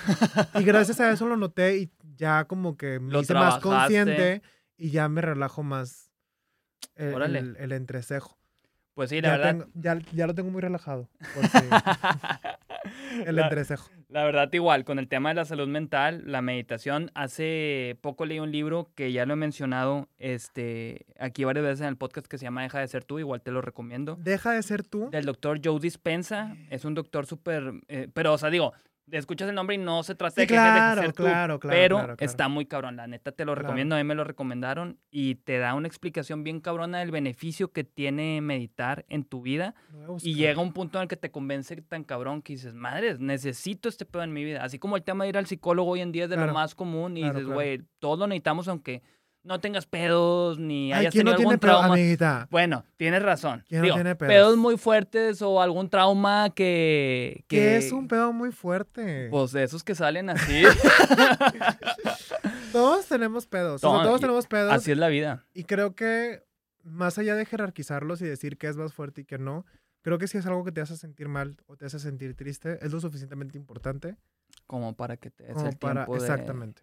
De ir con un psicólogo. Sí, porque uno puede decir de que, ay, y lo digo así random, de que, este, ¿por qué voy a ir al psicólogo si nada más me dejó mi novio o mi novia? Cuando hay personas que la pasan muy mal porque su familia o porque tal o porque cual y es, pues no tienes por qué minimizar tu problema. O sea, si realmente eso te hace sentir triste, es suficiente para ir a, a terapia. Sí, sí, y la verdad sí he conocido a personas que les afecta mucho este tema, principalmente Y de las piensan que es una tontería y dicen de que, ay, pero hay mucha gente que sufre más. Pues sí, pero no por eso tú dejas de sufrir. O sea, ¿no? Oye, ¿tienes mascotas? Sí, ¿Qué tengo tienes? una gatita. ¿En serio? Sí, es mi roomie. Ah, no es cierto. No, sí, tengo una gata, se llama Chía. Y le digo gata. Gata.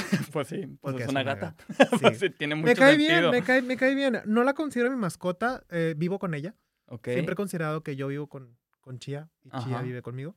Este, me cae bien, es buena onda. Ya mis sillones los di por perdidos. ¿En serio? Sí, horrible. Fíjate que mis gatos no son tan destructivos a ese nivel. No, no, me salieron así. ¿Lo tien- ¿La tiene desde chiquita o Sí, no? la tengo desde chiquita. Qué loco, fíjate. Pero es una hija de su pinche madre. Este, le A- dan, a- le dan ¿Aprendió algo de la mamá? Y, y sí, y sí. Este, muy divertida, la verdad es que los gatos son muy divertidos, a mí me entretiene mucho. Este, y es muy autosuficiente, entonces siento que eso también ayuda a que nos llevemos bien. Ya. Este, no, no es como muy necesitada. Y cuando está necesitada, pues va y se pone y se queda ahí conmigo. Y ya, ¿no? Sí, Pero- claro. Los gatos están muy curiosos. Yo que tengo tres, eh, también he aprendido un chingo de que cada Sí, he- uno... He estado en toda tu vida. sí, estoy consciente de eso. Pero está bien cabrón como cada uno tiene su personalidad. O sea, y Sí. cada gato que me ha tocado conocer es bien diferente uno de otro. Y es lo que me mama también de los gatos, porque digo, madres, o sea, qué loco. Y Le ma- ¿Escuchaste? Le maman los gatos. Miau. me fascina. Ay, yo, miau. Pero sí, Chester, Toby, Chovy, los quiero mucho. Ah, ya, Ahorita ya. los veo. Los gatos, los gatos también. Sí, de hecho Claro, ellos también lo ven. De hecho, Chovy claro. se sienta conmigo a ver series. Ponlo a ver drag.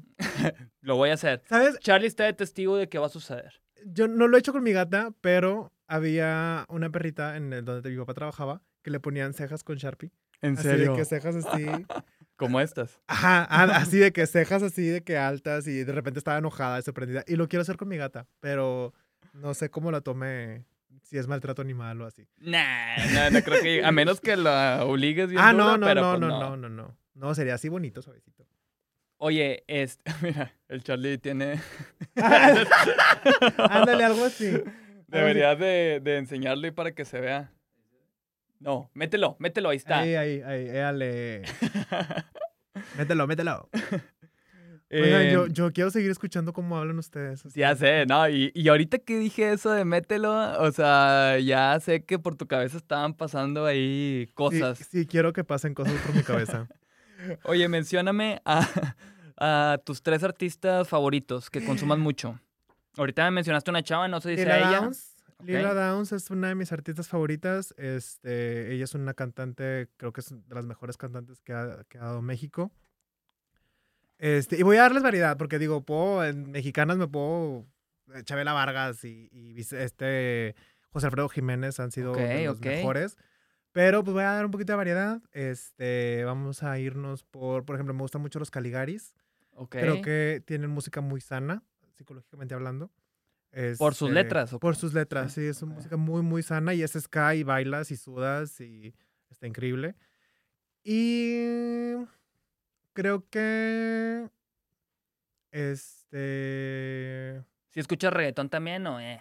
Sí, sí escucho Sí. reggaetón, está padre. Este, me divierte. Creo que es algo que sí he escuchado comúnmente ahorita, o sea, actu- actualmente pongo en el carro y... Digo, pues es lo que más suena también actualmente en todos lados, es el nuevo pop. Este, Y creo que la verdad la- las letras están padres, o sea, hasta eso. Son muy empoderadas y son muy de, y soy esto y lo otro y bla. Ajá. Hablan de sexo consensuado, muy importante, pero siempre consensuado, entonces eso está muy padre. Este, Y, y creo que eso está padre, pero no, no soy de escuchar a un artista. En "Ah, me gusta sí. este, ¿no? O sea, me gusta la canción que sale y, y ya, ¿no? Este, entonces yo diría Lila Downs, José Alfredo Jiménez, porque creo que fue un aliado de la comunidad LGBT muy importante. Ok. Y, este, y fue un macho mexicano muy importante también. Entonces siento que eso dio. Pero influyó mucho en la comunidad LGBT. Pues es que era mejor amigo de Chabela Vargas y Chabela Vargas pues, era, era, no sé si lesbiana o era un hombre trans, no, nunca supe, pero, pero, pues, y también era, ayudó mucho a Juan Gabriel, entonces, o sea, era como amiguito de ellos dos y pues son íconos de la comunidad LGBT en México, ¿no? Entonces, que José Alfredo Jiménez, don José Alfredo Jiménez, el macho, esté con ellos, siento que él, los Caligaris y Lila Downs. Lila Downs. Va muy bien. Interesante, fíjate. Em, ¿Qué es para ti la felicidad? Momentos.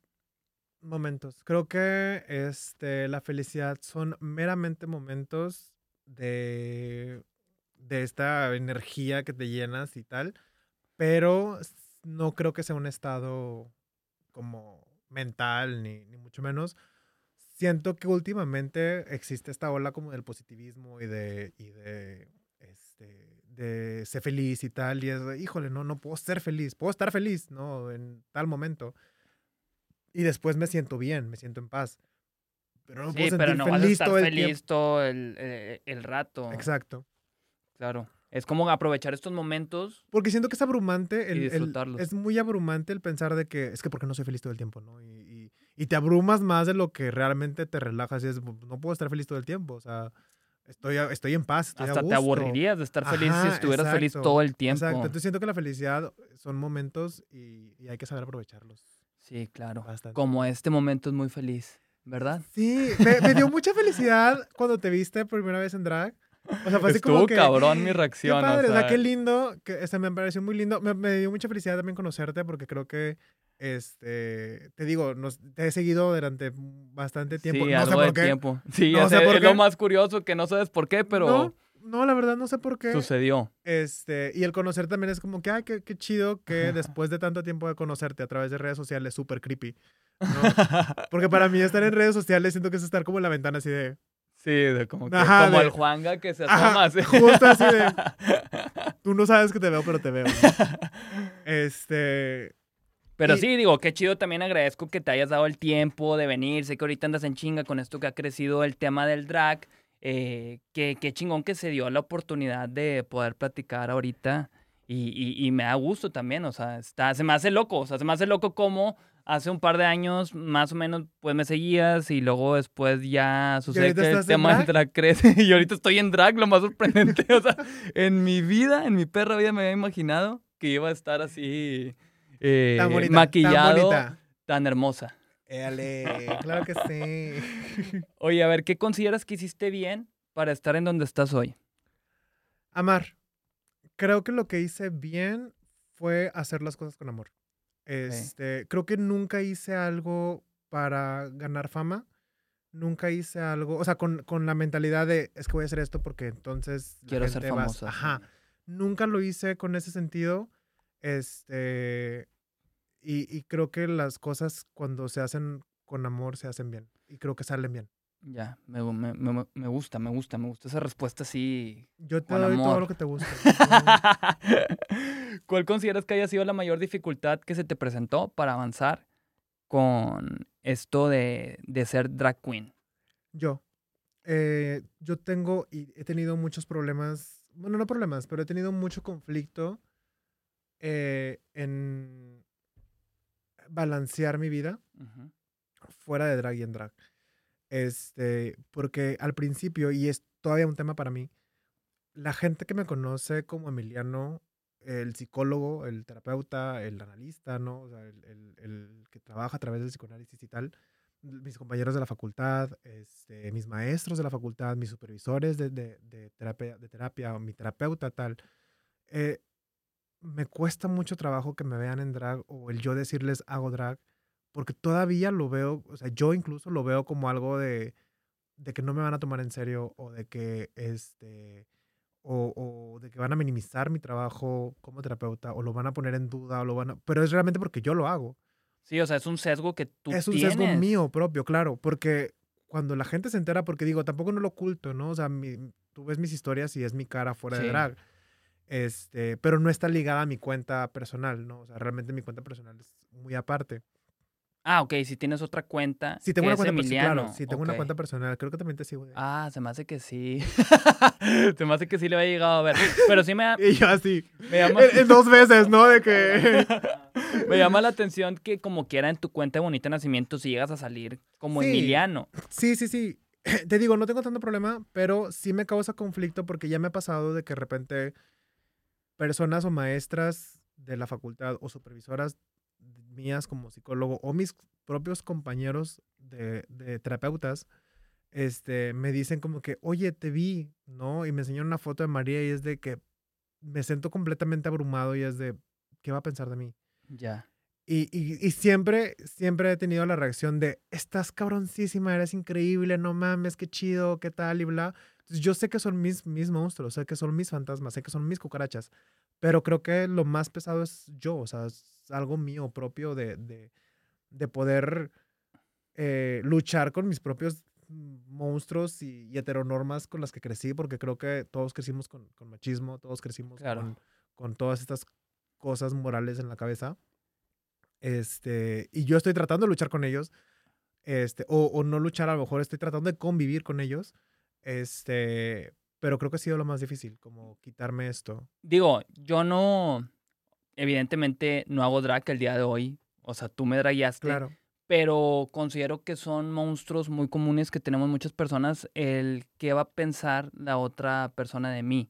Ajá. Y, y- y está cabrón, la verdad, eso sí es algo eh, que a fin de cuentas te tiene que valer madre. Digo, me queda claro que con el drag, o sea, sí te tiene que valer madre, Claro, sí, obviamente sí. siempre y cuando no estés haciendo nada malo, Claro, claro. pero sí. son monstruos muy personales que sí está complicado lidiar con eso. Y, y sí me vale madre, pero a veces, por eso te digo, o sea, de- me importa mucho la psicología, me importa mucho mi trabajo como, como analista, como terapeuta. O sea, que te tomen en serio en tu trabajo. ¿no? Exacto. Y no me ha pasado hasta ahorita que de repente un paciente llegue y me diga, tú eres María Bonita. Todavía no te ha Y tocado. no sé qué voy a hacer. O sea, Porque va a pasar. A huevo va a pasar. No sé. No sé y no sé qué va a pasar. O sea, no sé qué voy a hacer. Porque, este, a fin de cuentas, soy una figura pública, ¿no? O Claro. sea, y, y la gente, y lo que subo en historias y bla y tal. Entonces siento que va a ser como. No sé todavía cómo lo voy a trabajar. Sé, sé que hay eh, eh, terapeutas muy famosos por X o Y razón y que su vida es pública y que si tal. Y se puede trabajar, ¿no? O sea, hay formas de trabajar como terapeuta teniendo una vida pública. Pero este, sí me causaría algo de conflicto. O sea, siento que sería así como. "Ugh". Pues te debes de ir preparando porque va a Lo- pasar lo hago, tarde que lo hago, temprano. lo hago, lo estoy haciendo, me estoy, me estoy preparando para eso. Este, pero todavía no sé si estoy lista. pues a ver qué pasa entonces. Eh, un consejo que te hubieras dado a ti misma cuando ibas empezando en este mundo del drag queen que consideres que te hubiera facilitado eh, La vida. la vida así más cabrón, o sea, que, que hubieras fluido más si hubieras tenido este consejo de por medio. Yo detente. no lo hagas. Ese sería mi consejo. No lo hagas. Duele. te van a doler los pies, te van a doler los huevos, te va a doler la cabeza. Este, no, ¿qué, qué me diría? ¿Qué consejo me diría? Ahorita sé que no supiera al principio. Eh, yo creo que me diría, acércate más al público. Creo que al principio yo trataba de, o sea, cuando yo iba a un evento, eh, iba hacia el show, Ajá. hacía lo que tenía que hacer en el escenario y me regresaba al camerino y luego si hacía otro show, me cambiaba en el camerino, me quedaba en el camerino, salía hacia otro show y regresaba al camerino.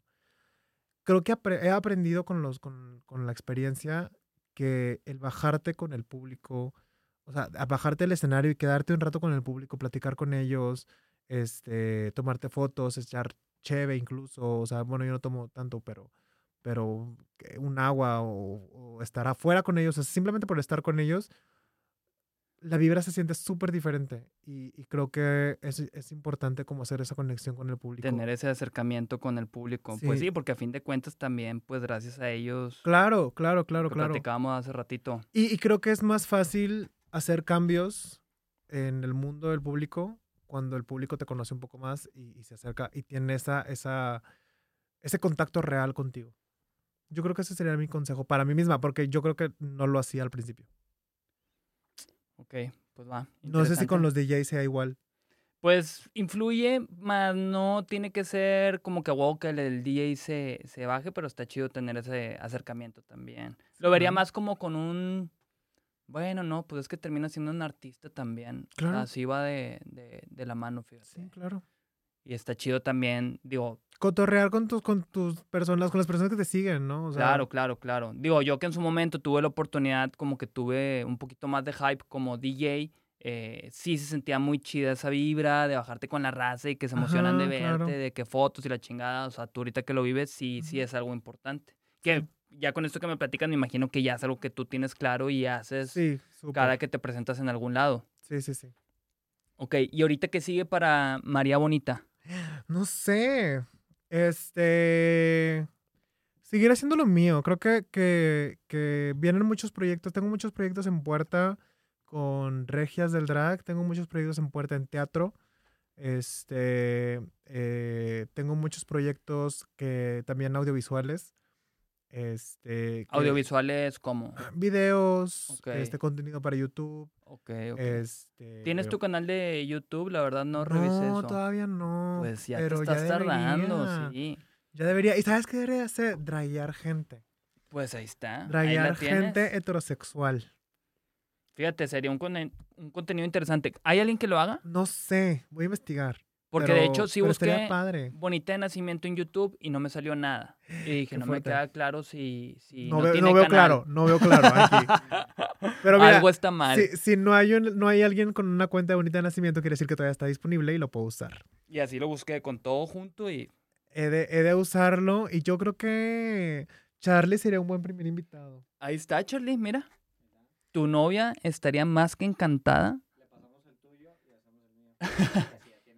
Ahí está, ya tiene para abrir el canal con el mío. Fíjate. Yo tengo para abrir, claro que sí. Oye, pues me queda claro que el drag queen es una cultura de masas que ha ido evolucionando muy cabrón. También se me hace muy chido que, pues en sí la diversidad de género ha crecido muchísimo y hay más apertura y tú eres parte también de que, eh, pues la... Qué chingón se escuchó eso. sí, ¿verdad? Pues es que la neta, Qué chingón sea, se escuchó eso. Tú- es, es un claro reflejo del avance también de la sociedad en cuanto a tolerancia y tú estás sumándote a esto, así que pues muchas felicidades, qué cabrón lo, lo que estás haciendo y en general el movimiento del drag queen, créeme que Que- para mí fue muy cultural también este pedo porque he aprendido mucho y no estaba muy sumergido del tema, eh, así que Que el, chido, avance, la que el avance no fue gratis. O sea, el avance nos costó muchas vidas de muchas personas. sí, me queda claro que Y se nos la han pelado y han luchado mucho y han insistido mucho, Nos ha eso está costado, chido. digo, eh, creo que actualmente nos ha costado muchos insultos, este, muchas amenazas, nos ha costado muchas cosas, pero anteriormente, digo, nosotros ahorita estamos pisando concreto, este, estamos pisando un camino ya, ya formado, pero antes de nosotros los que pisaron terracería, o sea, todas las personas que mataron, todas las personas que sufrieron violencia de, de diferentes tipos, o sea, es, son, han sido avances forzados, o sea, han sido avances a huevo así de, de que nos han costado muchísimo y hablo nos porque me considero parte de la comunidad. Claro. Este, y, y creo que también me ha costado mucho a mí eh, lograr avances en mí y en, en las, en las personas a mi alrededor. Este, pero sí, ahorita lo podemos decir de que, claro, estamos súper avanzados, sí.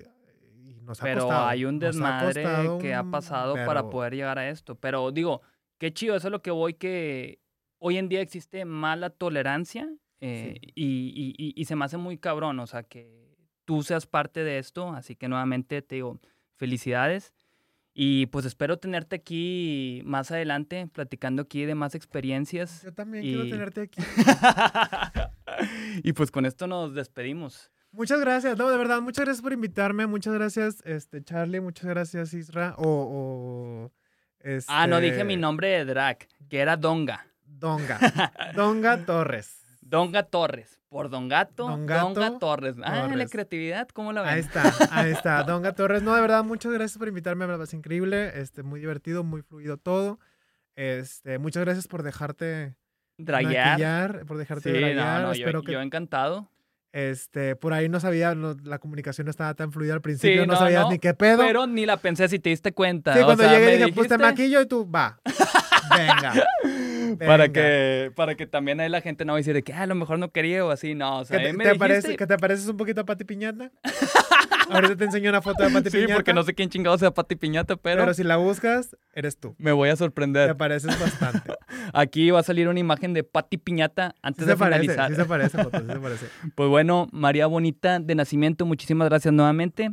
Eh, nos despedimos de todos, gracias a los que se quedaron hasta el final a escucharlo. Los queremos. Hasta pronto, bye. Adiós, bonitas.